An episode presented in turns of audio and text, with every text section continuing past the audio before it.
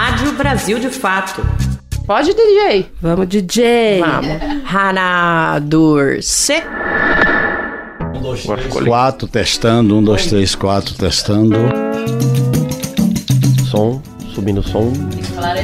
Fala, fala olhando pro microfone, Fala né, olhando pro e É gritando. que eu, eu fico olhando pra lua, né? Fala gritando igual você fala normalmente. Foi. Já, nossa, Já tô aqui lendo o roteiro e me perdi. Ainda Bora. brincamos que temos dois S. Temos dois Desculpa, S. vamos lá então.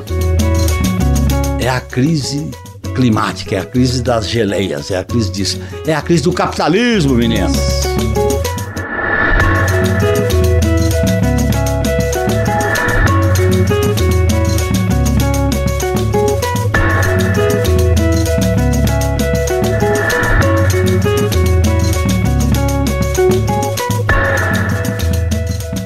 Gente está no ar a partir de agora com mais um episódio do podcast de política do Brasil de fato, o 3x4, isso mesmo. E você vai com a gente até o fim dessa jornada. Eu sou a Nara Lacerda, aqui do meu lado está o meu companheiro de redação e de bancada, o repórter de política do Brasil de fato, Igor Carvalho. Vamos começar mais um, Igor? Bora, bora lá. Chegando.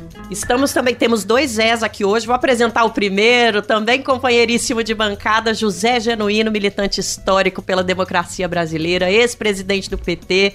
Bem-vindo de volta. Muito obrigado, é um prazer muito grande estar aqui com vocês. Pois é, a gente vai falar nessa semana novamente, Genuíno, sobre um tema que a gente trouxe semana passada, as eleições na Argentina, no último domingo, ah, o país, nosso vizinho, elegeu como presidente Javier Milei. É um economista de extrema direita, ultraliberal, que propõe que vai tirar a Argentina do buraco com medidas Algumas pessoas chamam de radicais, eu chamo de bizarras, né? Dolarização da economia, fechamento do Banco Central, até mercado de órgão, o cara já falou. Então a gente vai falar mais uma vez sobre as bizarrices do nosso novo presidente da Argentina, Javier Milei. Agora, bizarrices de um presidente, não mais de um candidato. Hoy es una noche histórica para la Argentina. Muchas gracias a todos los que vinieron, muchas gracias a todos los que hicieron que esto fuera posible, a todos los argentinos de bien, porque hoy comienza la reconstrucción de Argentina. Bom, e para conversar sobre isso, tentar entender melhor para que rumo vai é, o país e para que rumo vai a América Latina também, né? O mundo em geral, com essas guinadas da direita pontuais em alguns lugares, a gente convidou o professor de Relações Internacionais e também doutor em Ciência Política pela USP, José Maria de Souza Júnior. Obrigada pela presença, professor, por estar aqui conosco. Valeu demais, muito gentilmente. Topou estar no podcast conosco e vai nos ajudar a entender melhor. Ele disse que a gente que vai ajudar ele a entender, né, Zé? Com certeza.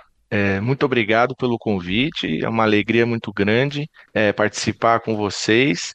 E se eu puder contribuir com alguma coisa, fico muito feliz, mas acho que a contribuição vai ser maior de vocês para comigo, com certeza. Menino, a gente tem que dialogar, né, Igor? E muito para entender essa realidade maluca que a gente está vivendo. Então aqui vai ser mais papo do que, a, do que a gente se municiando de muito conhecimento e futurologia, porque só debatendo, né, para a gente conseguir minimamente fazer algum sentido dessa confusão. Vamos começar então, Igor Carvalho? Bora, bora, bora já. Bom, o, o professor José nos deu a liberdade de chamá-lo de Zé, então, assim, vou chamá-lo. Quero chamá-lo para conversa já, é, Zé. Na Argentina, o Massa surpreendeu e terminou a eleição em primeiro. Seguiu para o segundo turno em primeiro, com uma diferença considerável de sete pontos para o Milley. Uma reconfiguração do cenário, a Patrícia Buriti terminou em terceiro, que faz parte ali do grupo do Macri, se aliou ao Milley.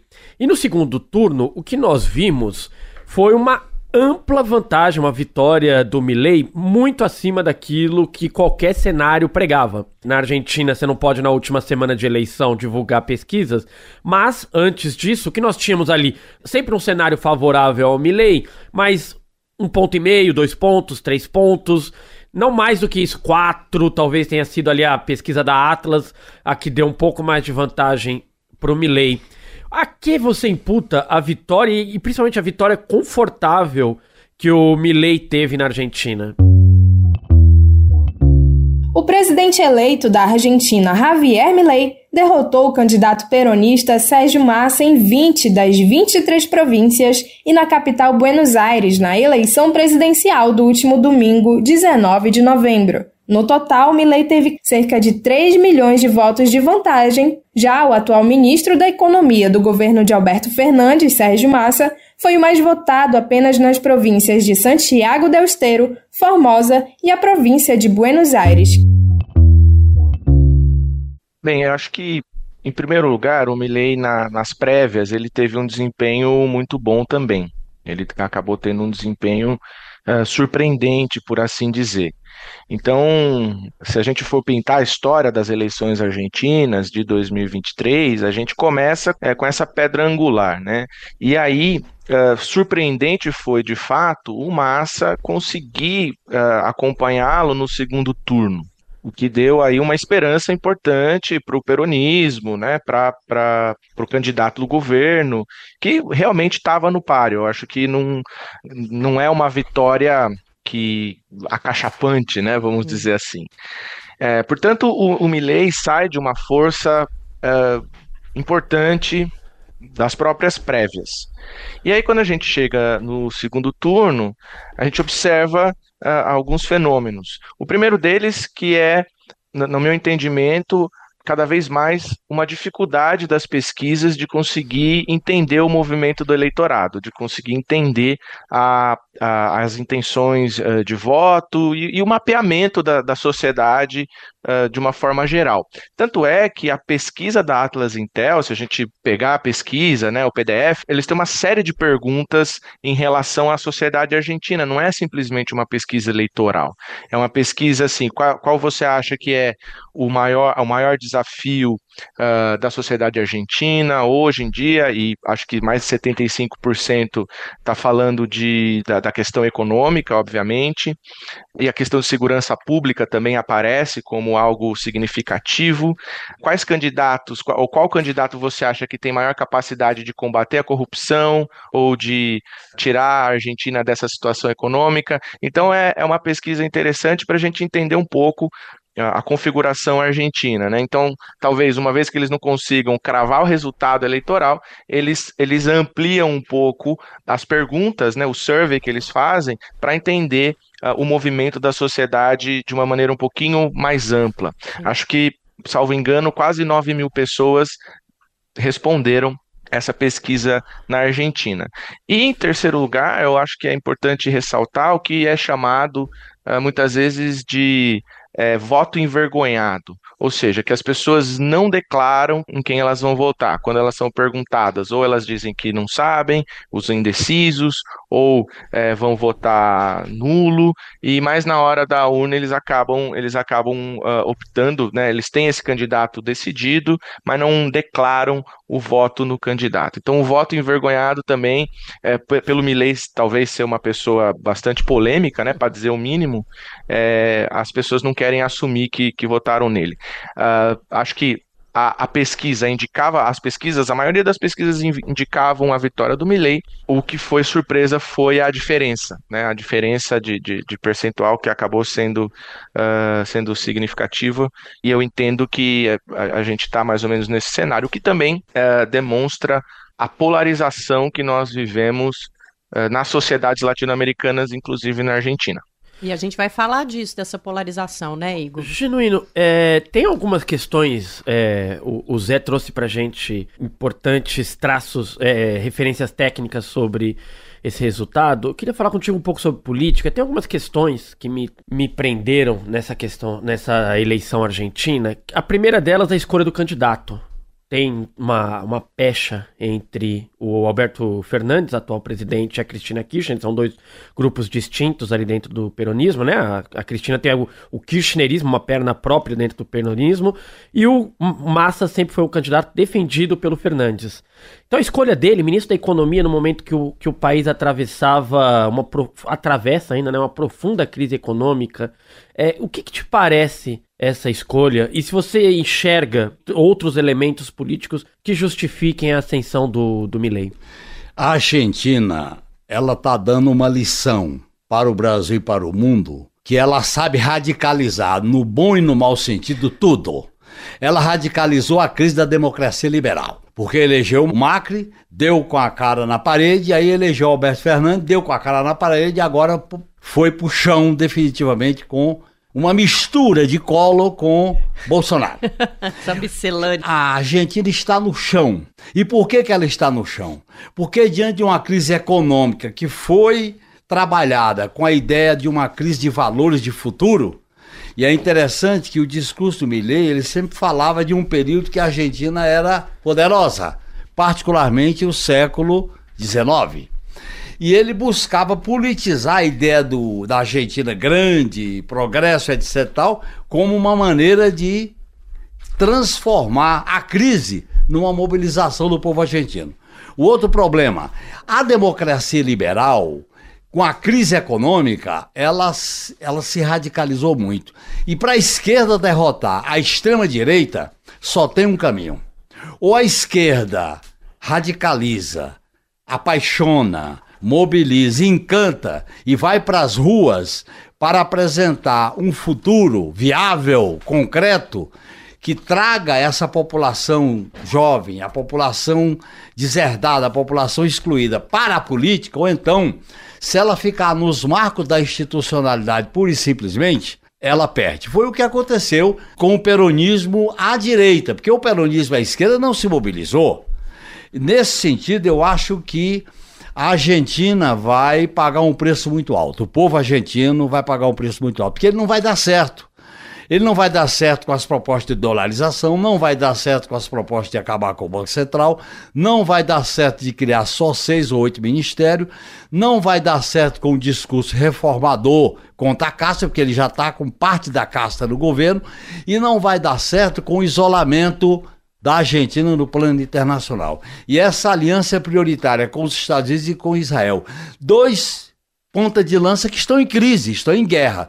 Portanto, eu acho que vai ser uma aventura que o povo argentino vai pagar um preço muito alto. Por isso que está na hora da gente cantar aquela frase, né? Não chore por mim, Argentina. Porque é uma situação delicadíssima. Para nós da esquerda, é uma lição. Porque quando você tem uma crise que mexe com a economia, com valores, com direito, com perspectiva, mas principalmente com o futuro, o povo argentino não viu o futuro. Inclusive, ele votou envergonhadamente nas duas candidaturas. Não, mas e, e chama, eu não sei se o professor, se o Zé tem esses dados, mas chama atenção a abstenção altíssima. É. Primeiro turno 25%, segundo turno 24% na eleição argentina, o que mostra a falta de encantamento do argentino com a, a política. Falta, a falta de polarização que sempre foi a marca da Argentina. Verdade. Por causa da falta de polarização, porque foi uma eleição que estava polarizada, mas ela não se expressou nos candidatos, nos programas, nos debates, na mobilização de rua. E a Argentina que sempre fez grandes mobilizações populares, nessa campanha não fez mobilização popular. Portanto, eu acho que aí tem uma questão. Esse aliancismo moderado para enfrentar a crise do modelo neoliberal, porque a Argentina é o espelho de uma crise do modelo neoliberal. Sim. Desemprego, inflação, dependência, destruição dos direitos sociais, fome, miséria. Numa crise como essa, quem quer ser alternativa tem que apresentar suas credenciais. Eu acho que o Massa não representou essas credenciais que encantasse a juventude e a população trabalhadora da Argentina. Até porque veio muito manchado pelo trabalho que fez no ministério, né? Que não, não deu os resultados é, que queria. É só, né? só um, um, detalhe: na medida em que o peronismo do Alberto Fernandes e dele veio em resposta à crise da Argentina com o Macri e não resolveu, aí pagou um preço é. muito alto. E olha bem, e o Macri apoia o Milei e o Milei aparece com antissistema, mas na verdade ele não é antissistema. Ele aparece como antissistema, mas defende o modelo neoliberal da radicalização das reformas econômicas e sociais. Não tem nada mais sistema que isso. E, e professor Zé, o Genuíno estava falando aqui dessa campanha apegada a uma Argentina de muito sucesso no passado, é, mas a verdade é que o novo presidente vai precisar trazer soluções para um futuro, né? E hoje a Argentina digamos assim, está meio desfalcada de símbolos políticos que gerem esse afeto na população. A Argentina não tem um Lula hoje em dia, né?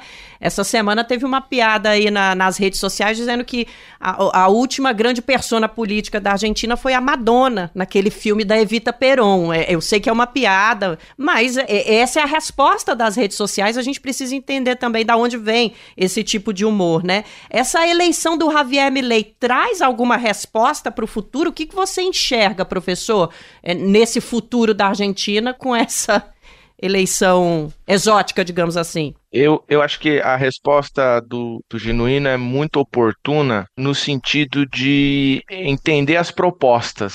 Em dada medida, em certa medida, uma eleição também é uma disputa de narrativas, né? A gente é natural que seja assim, mas não só de narrativas. O que eu entendo na que aconteceu nesse nesse pleito na Argentina é que foi uma uma exacerbação da narrativa, né? retomando a Argentina do começo do século XX, é, dizendo que a Argentina precisa voltar a ser um país grande, que é um país grande, na verdade, né? Mas obviamente, acho que fazendo alusão o Make America Great Again do, do Donald Trump, né?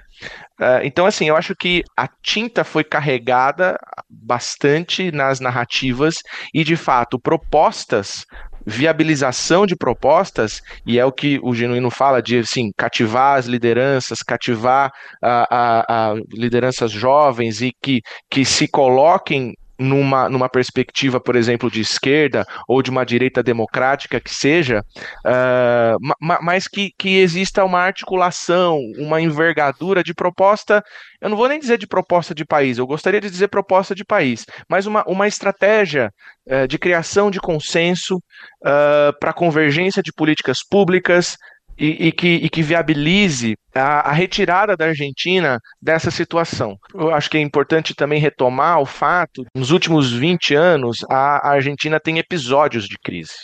E aí o, o kirchnerismo impulsionou ah, o desenvolvimento argentino, mas teve, foi claudicante, ah, o, o Macri uh, o governo do Macri foi mais um episódio de crise, quase uma moratória com, com, com o FMI, assim por diante.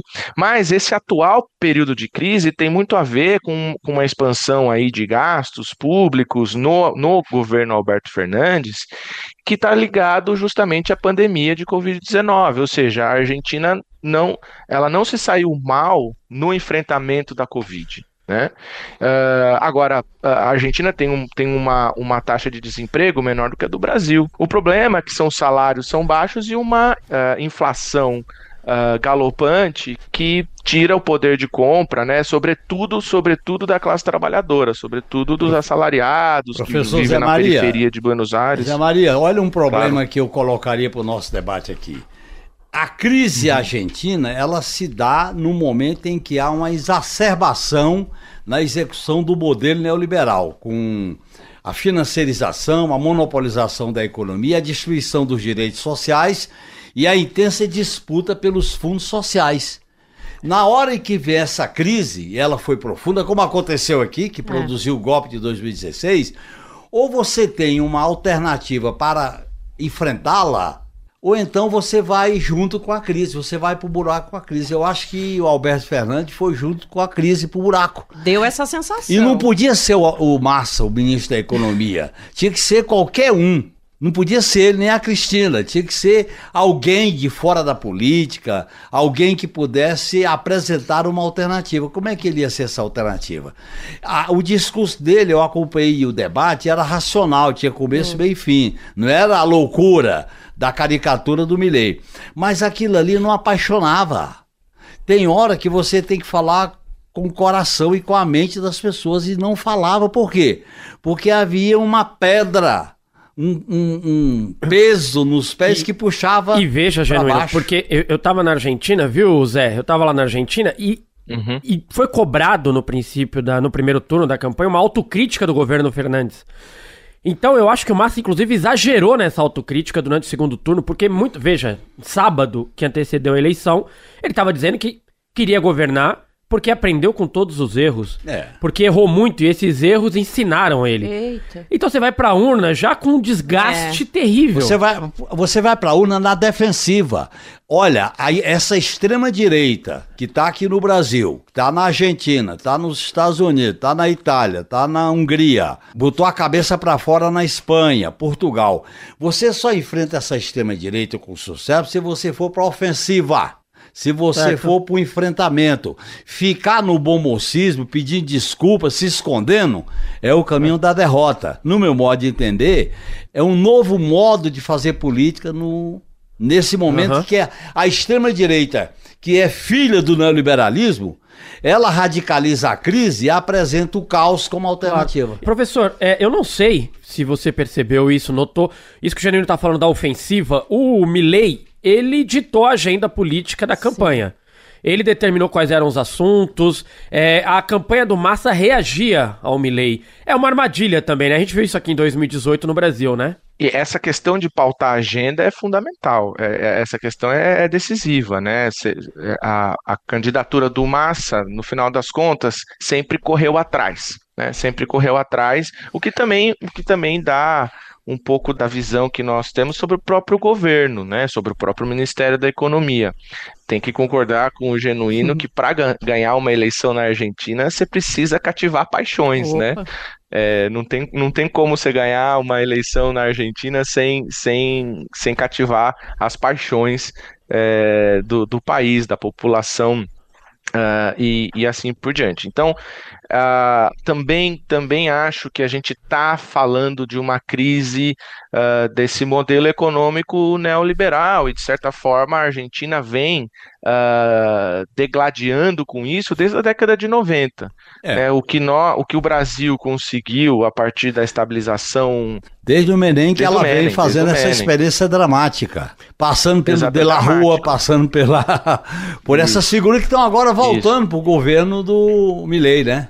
Exatamente. É, é um modelo, de fato, de fato a gente percebe que a, a falta de uma visão de, de país, a falta de uma espinha dorsal que, que acaba convergindo os atores, né? Eu não sei, é, um- é muito mais uma hipótese, uma reflexão aqui que eu faço, que é assim, uma sociedade tão polarizada e tão desigual, a polarização ela vem da desigualdade. E a desigualdade faz com que grupos estejam absolutamente cada vez mais antagônicos em relação aos mesmos temas. E aí a gente não consegue criar convergência sobre questões básicas que muitas vezes a gente avança a muito custo. A questão de política social no Brasil na década de 2000 sempre, sempre era criticado, sempre foi, foi, um, foi um debate muito grande, até a gente consolidar que o Brasil precisava de política social, que não era uma questão de menor importância, que era decisiva para o nosso, pro nosso desenvolvimento. E mas o, o, o Genuíno está aí, deve ter é, brigado muito por essa causa na, naquela época. Inclusive, Ah, então, a professor- gente não consegue criar esses consensos na América Latina de uma forma geral. Inclusive, professor, eu, eu nunca esqueço a lição do grande Antônio Cândido.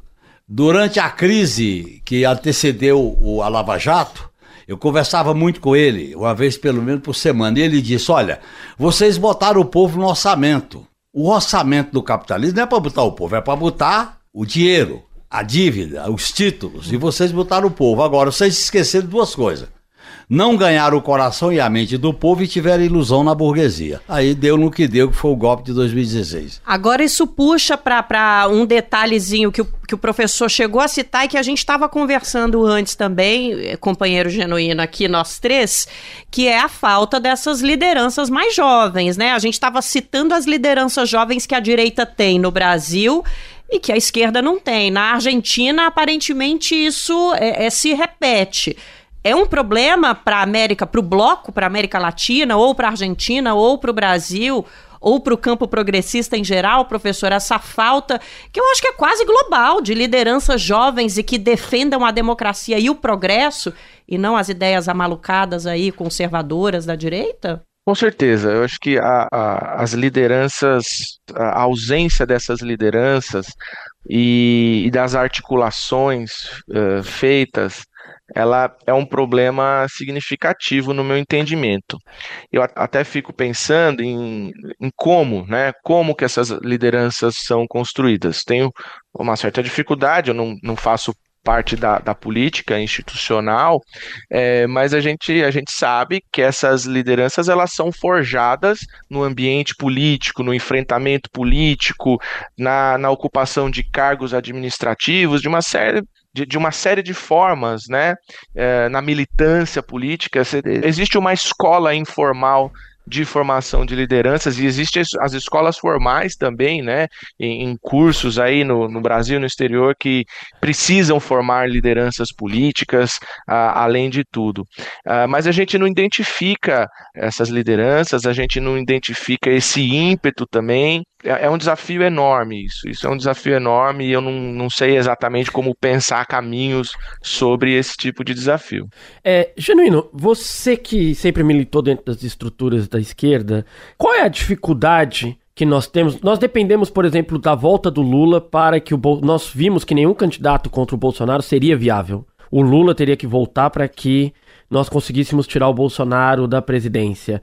Na Argentina havia um clamor por uma parte pela Cristina, mas ela tem problemas com a justiça na Argentina e também nas pesquisas não ganharia nenhuma das eleições. O Mujica no Uruguai tem uma dificuldade com novas lideranças. Por que a esquerda depende sempre dos mesmos nomes? Por uma razão muito simples. A esquerda não caminha num céu azul de brigadeiro. A esquerda caminha num céu de luta, de é. derrota, de enfrentamento. A Argentina teve Laufé contra a Cristina. Aqui no Brasil teve Mensalão e teve Lava Jato. Sim. Muitas lideranças foram destruídas. E aí, veja bem, o Lula foi preso. O Lula se ressurgiu depois da prisão. Portanto, esse é um processo de luta profunda, de projetos. Por outro lado, a, a extrema-direita produziu uma disputa de valores quando vê a, Revolução Colorida, por exemplo, no final da primeira década do século do século 21, as manifestações de 2013, 2014, veio a, a violência daquelas manifestações de rua. E aí acoplou isso com, com a, o sistema de justiça e com a mídia corporativa. A gente não pode esquecer o papel da mídia corporativa, é. da mídia aberta, a mídia patronal e o sistema de justiça. Tudo isso acaba destruindo e atingindo a imagem, a trajetória das figuras que estão emergindo. Agora, eu acho que o problema, mais do que nomes, é de projeto. Eu acho que a esquerda latino-americana e brasileira carece de ter um projeto de futuro. A política para a esquerda tem que ter futuro. Você tem que ter um projeto que enfrente os problemas imediatos e, e sinalize para o futuro. Qual é o nosso projeto de renovação da democracia? Qual é? Essa institucionalidade que está aí não dá. Nós temos que reformular a institucionalidade, criar mecanismos de democracia participativa. Nós temos que discutir a universalização dos direitos trazer esses novos sujeitos à luta das mulheres, à luta antirracista, à luta da comunidade LGBTQ+, à luta das populações originárias, essa luta que está pipocando pelo Brasil inteiro para uma configuração política, uma convergência política. Então, eu acho que está faltando Criação um programa. De agenda, né? Criar tá uma faltando agenda. um programa que se materialize uma agenda. É. Porque a crise existe que a gente diga o que, é que vai fazer no futuro. A crise impõe a radicalidade. Não é a, a esquerda que é radical, é a crise. Porque as pessoas têm que discutir hoje a guerra, discutir duas guerras em dois anos, tem que discutir os acidentes climáticos, tem que discutir a crise sanitária, a questão cultural, e há um problema. As pessoas estão inseguras sobre o futuro da humanidade. E se a esquerda não apresentar um sonho, uma utopia, um encanto, ela não ganha corações e mentes. O que, que a direita faz? A direita aposta no caos, finge que é antissistema, mas defende o que há de pior no sistema capitalista neoliberal e joga com a plateia, fazendo uma aliança com a religião, fazendo aliança com o passado ditatorial, aqui no Brasil é bem claro isso aí, no caso das Forças Armadas, e vai para o Vale Tudo. Então, é uma disputa mais complexa que eu acho que a Argentina radicalizou essa disputa e a gente tem que examinar com muito cuidado. A gente vai fazer um intervalinho só para passar um recado para todo mundo que está nos ouvindo e já vamos para o nosso segundo bloco, porque a gente quer falar sobre a Argentina na prática também com o professor Zé para entender as relações ali entre os poderes. Mas antes, se você que está nos ouvindo gosta do que você está ouvindo, gosta do 3x4 e gosta dos conteúdos que o Brasil de fato traz para você, então ajuda a gente a continuar fazendo comunicação popular neste país. Aliás, neste continente, por que não dizer, né? Já que também estamos falando em espanhol com os nossos irmãos por meio da nossa editoria internacional. Então apoie o Brasil de fato. Vai lá no apoia.se barra Brasil de Fato e apoia a comunicação popular. Tem brinde, viu, para quem apoiar e vale muito a pena. Vamos voltar para o nosso podcast então, Igor? Bora. É, Zé, cê, não sei se você está acompanhando, professor, a formação das forças no Congresso argentino. Queria ver contigo o Juntos pela Mudança, que é a aliança ali da Burit com Macri, né? É, fez 93 deputados e 24 senadores. União pela Pátria, do Massa, governista, fez 109 deputados e 34 senadores. Seria a maioria genuíno pura, né? Claro. Uh, e a Aliança pela Liberdade do Milley, que se formou agora, né? Tem um ano e meio, fez 35 deputados e 8 senadores. Além desses, nós temos aí 12 deputados e 6 senadores por forças menores. É possível imaginar que num começo de governo, já isso já está colocado, o Juntos pela Mudança deve se aliar ao Aliança pela Liberdade do Milley e formam, portanto, uma maioria simples dentro do parlamento argentino. Agora, é o Macri fica enorme dentro do, do governo argentino, né, Zé? Ele já pediu alguns ministérios. É, o que significa o Macri por trás do Milei? O que, que, a gente pode esperar dessa configuração de forças ali na Argentina? Eu só queria colocar o nome claro. para o professor opinar. A principal liderança que vai, que se fala que vai para o Ministério da Economia é uma pessoa de confiança do Macri. Foi, inclusive, presidente do Banco Central. Claro, claro, claro. Como é que ele vê essas articulações? Sim. Bom, eu acho que para falar do Macri, a gente precisa falar do Milley nesse contexto, que para mim é mais ou menos o seguinte: o Milley está entre romper as pontes que o levaram até a eleição, que é aquele, aquele discurso estriônico, né, aquele discurso que cativa uh, um, um, certo, uma certa revolta social, né, aquele discurso de negação e assim por diante, né, que eu entendo que são as pontes que levaram ele para onde ele chegou, e a governabilidade. Do que, que ele vai abrir mão? Ele vai abrir mão da narrativa que levou ele até a presidência ou ele vai abrir mão da governabilidade. A gente percebe que no, no segundo turno ele já moderou bastante a, a, o discurso, né? Já fez ali concessões, chamou a Patrícia Burrit, chamou o grupo do Macri. A família Macri é a família mais, uma das famílias mais ricas da Argentina, né? Então ele, ele chama para ter o para ter o apoio. Acho que esse apoio do macrismo é, é, decisivo nesse no, no pleito também. Acho, uhum. acho que é, ele conseguiu, ele teve um sucesso na transferência de votos para o Milley. Então o, o Milley tem uma margem muito pequena, né? Ou ele vai contra tudo que ele prometeu no período eleitoral, ou ele governa. Aliás, para governar, ou ele vai contra, ou ele não consegue governar. Ou ele, ele modera, ou ele vai ficar, vai é, governar por decreto, é, né? É, ou, ou ele não é. governa, ou ele não por governa. decreto, não dá conta. ou por plebiscito. Você não governa por plebiscito, até porque o plebiscito depende de uma, de uma autorização do Congresso Nacional, é, Senado e Câmara. Eu acho que a, o Bilhei vai colocar a Argentina num grande abismo, no meu modo de entender, porque na hora que ele sai do discurso que o elegeu, ele quebra a relação dele com parte da população que o elegeu, achando que ele era o salvador da pátria. Sim. E a gente já viu aqui no Brasil o que, que é esse negócio de salvador da pátria. O segundo problema é que essa composição dele com o macrismo e a Patrícia, como é que ele combina isso com o discurso anticasta? Que é o, foi o discurso forte que ele usou, inclusive usando a motosserra. E o outro problema é o seguinte: como é que ele vai combinar isso com a política de isolamento no plano internacional? Porque ele já disse que não vai para os BRIC. Aliás, é uma bobagem. Se ele não for, o problema é da Argentina, não é dos BRIC. da Argentina. Porque tem muitos é. outros países que querem entrar no BRIC, o problema é da Argentina. Do Mercosul, se ele sair, é um problema para a América eu, do Sul. Eu tenho até uma dúvida, não sei se o Zé tem essa resposta, porque ele deu essa declaração ontem dizendo que não vai aceitar o convite. O, cada membro do BRICS tinha um convite para um membro do seu continente, né? E o Brasil chamou a Argentina. Sabe, Zé, se o Brasil pode trocar por exemplo, sugerir a entrada do Chile no bloco? Olha, não tenho essa informação. Uhum. Preciso dar uma olhada. Acho que a gente pode fazer também, pensar numa reflexão sobre isso, né? Quem, é, quem o Brasil poderia chamar e, e, e, se, se é uh, possível de ser trocado esse convite, mas é bem importante frisar e ressaltar que quem perde é a Argentina, não os BRICS. Né? Claro. Né? Os BRICS é um, ou é, um, é um desenho, vamos dizer assim, de como a China aumenta a sua influência, aumenta a convergência, né? A, a China aumenta ali a, a, a, sua, a sua capilaridade no sistema internacional, né? Olha. Aumenta o, o, seu círculo ali de, de influência, o seu círculo gravitacional, vamos dizer assim.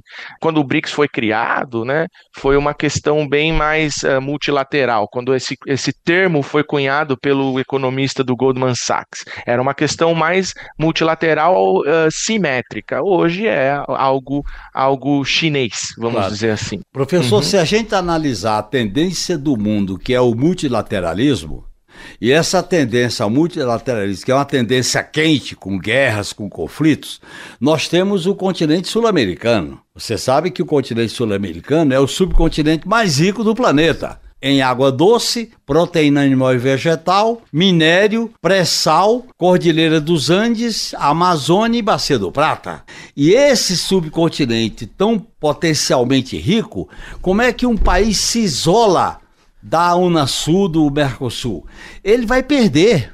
É claro que isso vai mexer com os interesses do Brasil, vai ser vai prejudicar em parte o Brasil, sim, mas é, é, contra a tendência mundial de fazer uma governabilidade com geopolítica regional. Porque o mundo de hoje não, não, é o mundo do isolamento. Não adianta a Argentina se isolar e ficar é. amarrada nos Estados Unidos. Não resolve o problema dela. Não tem como. Com a cessão da China. Na, na minha análise. Sim.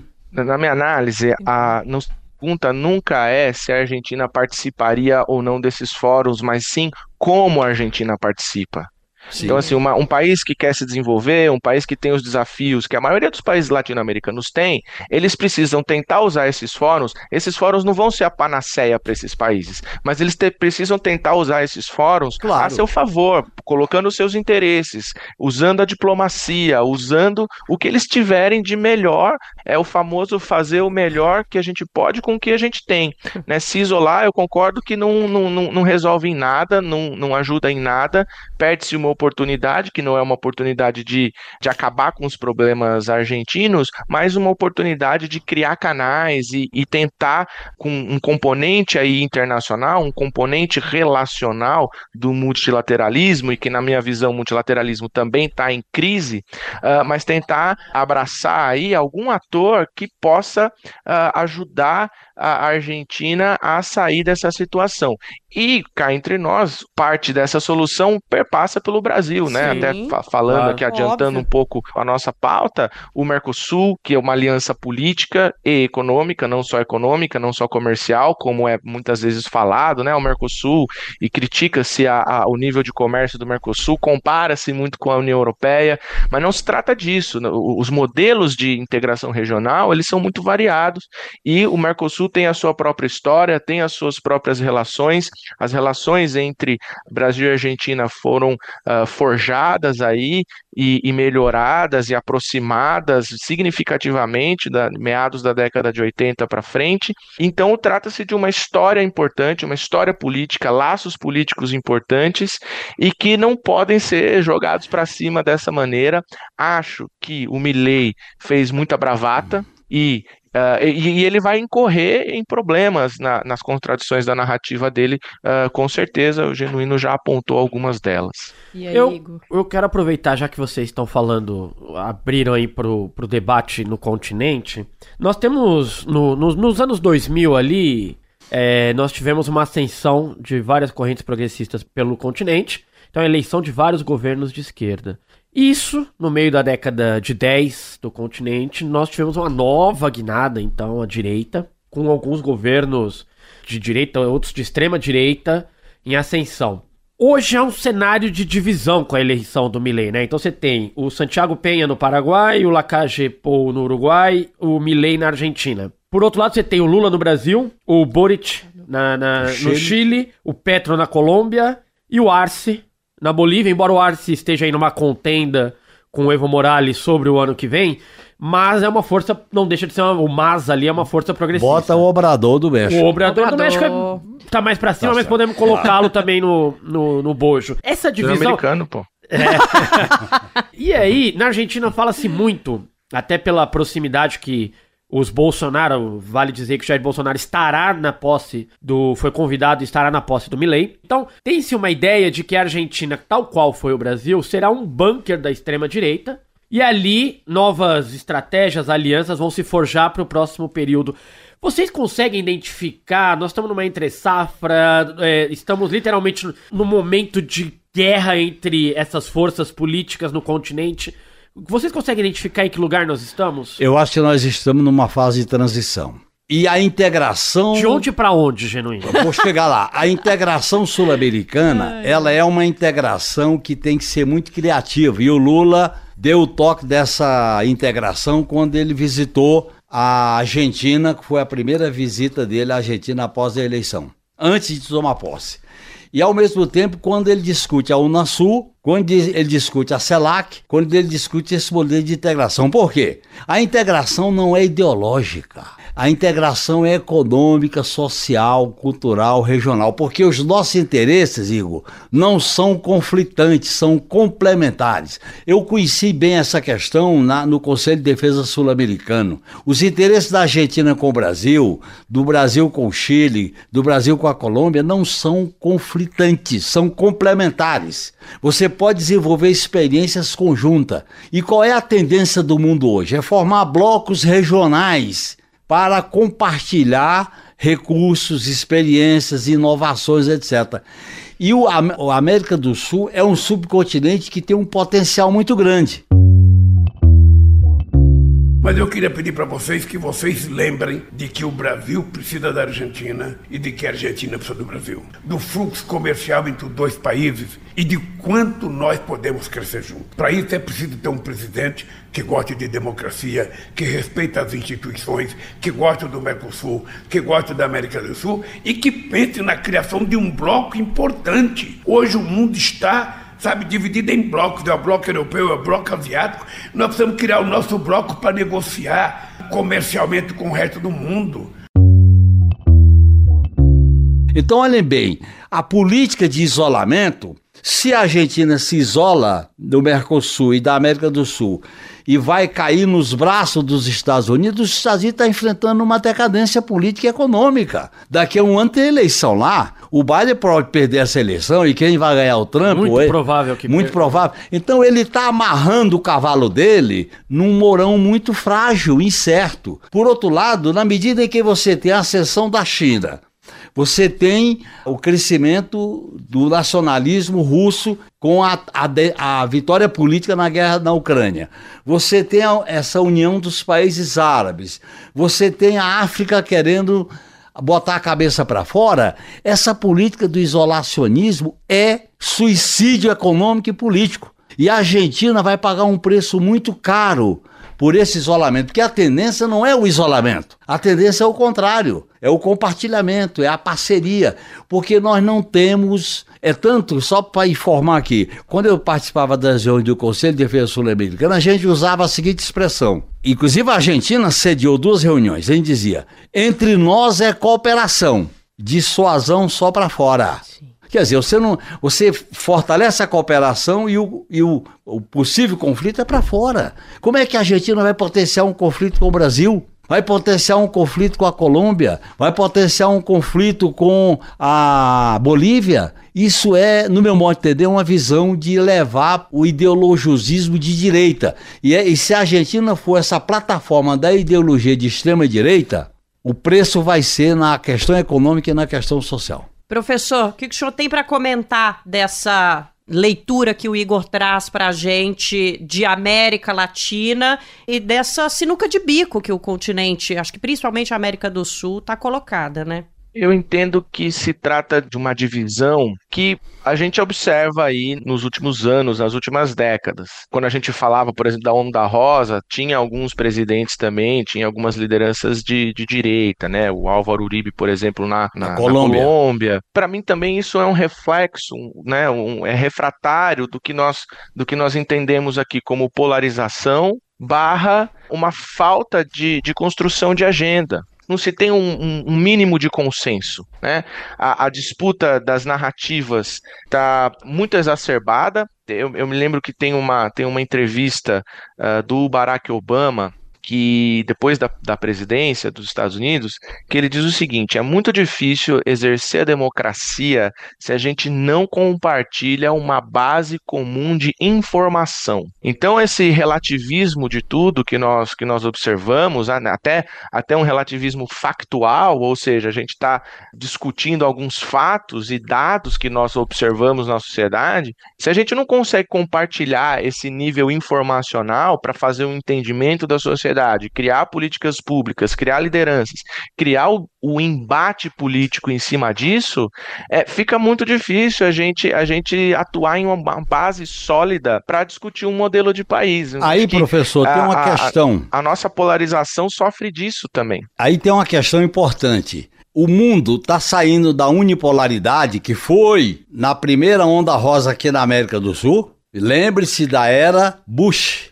Veja o Bush pai, o Bush filho, Torres Gêmeas, as três grandes guerras: terrorismo, droga e corrupção. E havia uma unipolaridade. O mundo hoje não está nessa unipolaridade, está numa multipolaridade em crise. Mas é uma crise de transição.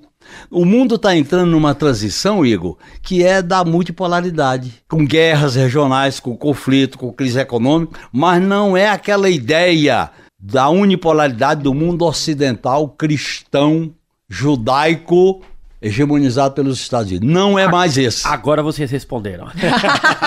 o, o, professor, acabei de mandar aqui no nosso chat uma a angústia com que vocês estão trazendo pra gente, com esse cenário incerto, é tão grande que minha vontade é olhar pro senhor chorando e perguntar o que vai acontecer com a gente, não só pro senhor, mas pro companheiro genuíno também porque tá tudo muito anuviado, né, Genuíno? Olha, no momento de certeza, a experiência da história da humanidade nos ensina. Nós temos que compreender, abrir caminhos e ter muita ousadia, ter muita audácia para saber o caminho que nós vamos trilhar. Veja o que aconteceu com a humanidade antes da Primeira Guerra Mundial.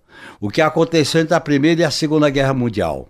Portanto, é claro que nós não podemos trabalhar com o pessimismo orgânico. Nós temos que trabalhar com o otimismo da esperança, que é construir possibilidades. Por exemplo, a agenda, o programa, as alternativas e abrir um debate sobre o futuro da humanidade, o futuro da região sul-americana, o futuro de cada país. Nós temos que sair da posição de, de espectador para a posição de construtor de uma militância coletiva. Aí é de projeto. Não adianta a gente uhum. ficar lamentando e cair no individualismo pessimista, cético, que aí a gente vai morrer.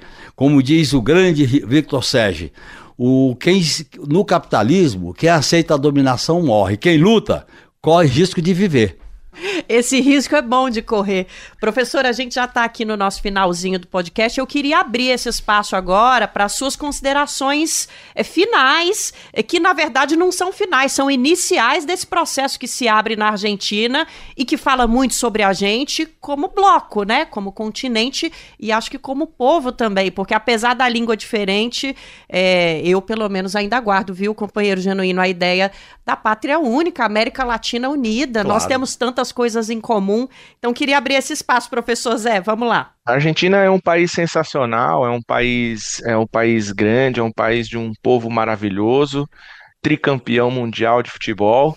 E eu acho que o, o desafio da, desse novo, novo termo de governo, ele está posto, acho que desde o período eleitoral a gente entendia que o próximo presidente da Argentina ia ser um gestor de crise, né, tanto Massa quanto o Milei ganhando.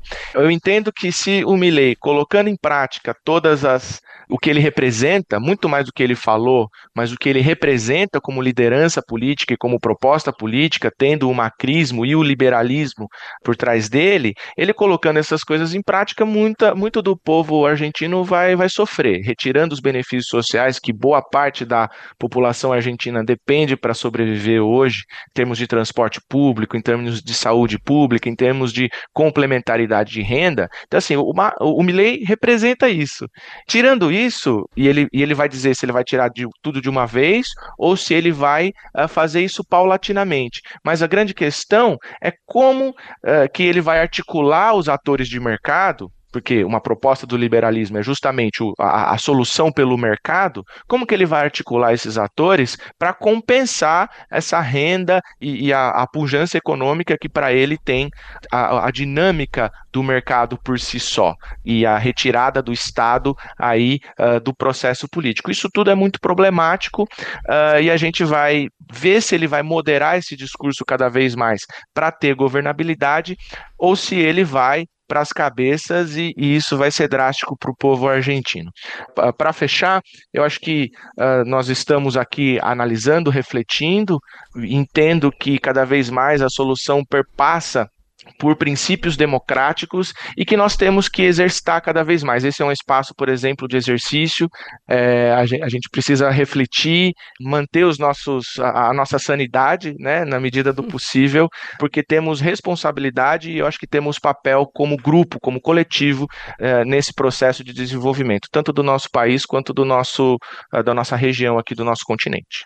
A sua experiência, né, companheiro genuíno, traz para a gente um recado semelhante, né? Olha, a minha experiência, eu vou ser bem sucinto. Eu acho que é importante a gente voltar a entender e a ler a obra do professor Florestan Fernandes, inclusive a Revolução Brasileira, em que ele apresenta pistas importantes para a gente entender a, a, dramaticidade de não fazer mudanças estruturais na base de uma sociedade escravocrata, é, autoritária, racista, é, patriarcal e que a gente sempre está diante do dilema. A gente, que ele coloca isso muito bem no livro A Revolução Brasileira, que é o dilema de mudar para que nada mude ou o dilema de mudar para valer. Eu acho que a esquerda está colocada nessa encruzilhada. Tem que mudar para melhorar a qualidade de vida dos de baixo, porque os de cima não aceitam mudança significativa. O dado que saiu ontem é 1% da população do mundo coloca 66% do efeito estufa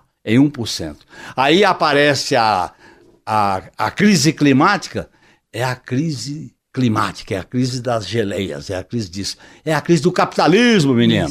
Não é, é esse sistema que tá aí. Não é seu ar-condicionado te refrescando do calor, não. Nem seu banho quente. E olha só, o companheiro genuíno é tão maravilhoso, ele tá, ele tá quase um VJ da MTV aqui nessa experiência, viu, Zé? Cada vez conduzindo melhor, que ele já abriu espaço para as nossas dicas culturais falando do livro do Florestan. Então eu vou aproveitar essa sua deixa, companheiro, para abrir a, a, o espaço aqui para a gente falar um pouquinho de arte. Vamos nessa? Você trouxe o que pra gente de dica cultural, professor José Maria de Souza Júnior? Olha, acho que eu não, não, não podia deixar de, de pensar nessa questão eleitoral argentina, na história argentina, na história do nosso continente, uh, vale muito a pena assistir e prestar bastante atenção no filme uh, protagonizado pelo Darim, Argentina 1985. Grande é, Darim, grande Darim. Talvez eu tenha roubado a dica de alguém aí, porque falando de Argentina atualmente, né? Esse filme foi lançado o ano passado e é uma, e é uma peça sensacional, né? O Grande Darim, num processo argentino ali uh, de, de, de julgamento dos ditadores, que, que é definitivamente um exemplo. E você, companheiro genuíno, trouxe o que pra gente? Olha, eu já tinha me lembrado do livro do Florestan Fernandes que eu voltei a ler, que eu acho muito importante. E é, esse livro, ele está sendo recolocado no debate através de uma contribuição importante. Nesse momento, eu, eu, eu não trouxe aqui o nome do autor, que é Os Desafios da Revolução Brasileira. É um livro muito interessante que traz uma interpretação de como a, a classe dominante, e aí vale para a Argentina, para o Brasil, como ela tutela, como ela controla a população brasileira para que a população não exerça o seu direito à soberania e a autonomia perante as estruturas do Estado. Eu não encontrei aqui, mas depois a gente encontra. Os desafios da Revolução Brasileira. É, é esse o título é. mesmo? Luiz Bernardo Pericas. Olha Isso. aí, Luiz professor. Seu, professor, é. o senhor vai sentar aqui na bancada com a gente também. Vamos ficar os quatro aqui a partir de Ótimo. agora. Ô, Igor Carvalho, o que, que você trouxe pra gente, pessoal. querido? Ó, oh, ó, oh, você ouviu, né, produtora? é, eu revi agora, nesse período que eu tava lá na Argentina, o Pepe, Uma Vida Suprema, documentário do Emir Kusturica, é, que não é sobre a, bem sobre a vida do Pepe, mas são reflexões dele sobre o período em que ele esteve preso, sobre a política no continente, o futuro do continente. É, e deixo recomendação, gosto muito, é uma figura incrível, mesmo ele falando das piores tragédias, dá uma tranquilidade ouvir as piores tragédias da boca do Mujica. E... Porque ela, ele fala delas de maneira leve, doce Sim. e otimista. Exato. E, e uma aposta muito forte no filme, na juventude e no poder de renovação de ideias humanistas para o próximo período. Então, minha dica é Pepe, Uma Vida Suprema, documentário do Emir Kusturica. Tá na Netflix, antes que me perguntem. E eu vou repetir a minha recomendação da semana passada. Eu trouxe várias coisas, mas eu acho que a gente precisa falar do Alborde novamente, que é um documentário do César Gonzalez, um documentarista argentino periférico, é, que passou um período entre as prévias na Argentina e o primeiro turno, percorrendo as periferias do país e perguntando para as pessoas em quem você vai votar e por quê.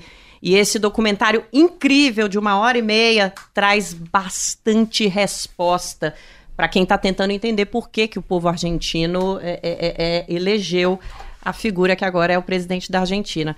É isso então, acho que com isso a gente encerra, né, minha produtora? Queria agradecer essa presença ilustre de última hora e muito gentil, nosso querido professor Zé Maria de Souza Júnior, cientista político, professor de Relações Internacionais. Obrigada, viu, por estar aqui conosco nesse papo. Eu que agradeço a vocês, foi um prazer, estou à disposição, contem comigo. Companheiro genuíno, obrigada mais muito uma vez. Muito obrigado de coração, até a próxima.